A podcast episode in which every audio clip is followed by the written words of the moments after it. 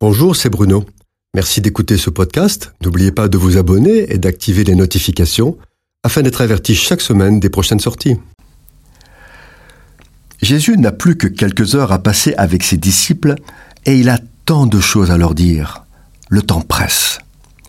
Il doit les dire maintenant, afin qu'après sa mort, ils ne se désespèrent pas de la perte de celui qu'ils identifient comme le Sauveur d'Israël.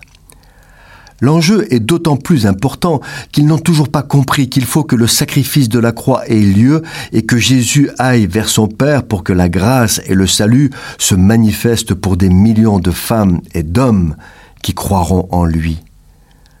Il faut qu'il leur dise maintenant, afin qu'ils n'abandonnent pas la course et ne se dispersent, reniant celui en qui ils avaient mis tant d'espoir. Pour cela, Jésus annonce qu'il ne les laisse pas orphelins. Il va leur envoyer celui qu'il nomme un consolateur, un ami, qui les accompagnera comme s'il lui-même était encore avec eux. Il fera comme lui, Jésus, et plus encore, jusqu'à ce qu'il revienne les chercher. Ce consolateur, l'Esprit Saint, c'est l'Esprit du Père, c'est l'Esprit de Jésus, celui par qui il a fait tant de prodiges et de guérisons il le leur donne afin que eux aussi accomplissent des choses plus grandes que lui-même a faites. À cinq reprises, il annonce la venue de l'Esprit Saint, Esprit de feu, prophétisé par Jean-Baptiste. Le consolateur non seulement sera à leur côté, mais il demeurera en eux. Il fera d'eux l'habitation de Dieu, le temple de Dieu. Jésus continue en disant, C'est lui qui vous enseignera à ma place et vous révélera toute la vérité. Il vous rappellera tout ce que je vous ai dit afin que vous le racontiez et que par votre parole le monde croit en moi.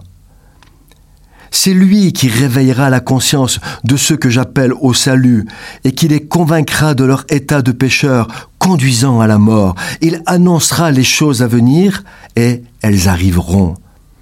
Enfin, leur dit-il, il vous revêtira de puissance, pour que vous accomplissiez des œuvres que j'ai préparées d'avance pour votre joie et la gloire de mon Père. Attendez-le.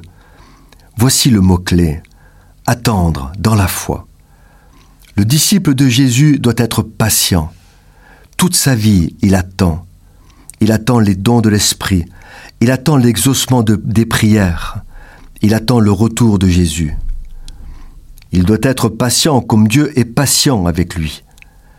La patience, la persévérance et la fidélité sont les caractéristiques du disciple de Jésus.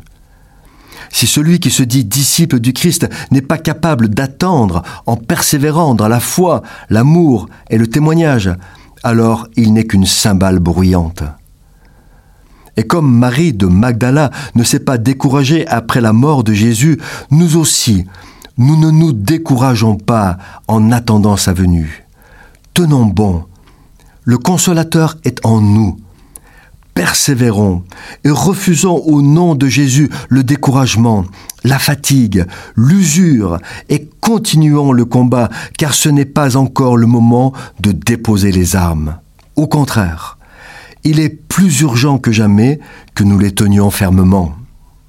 Cette chronique a été produite par Bruno Oldani et Jacques Cudeville.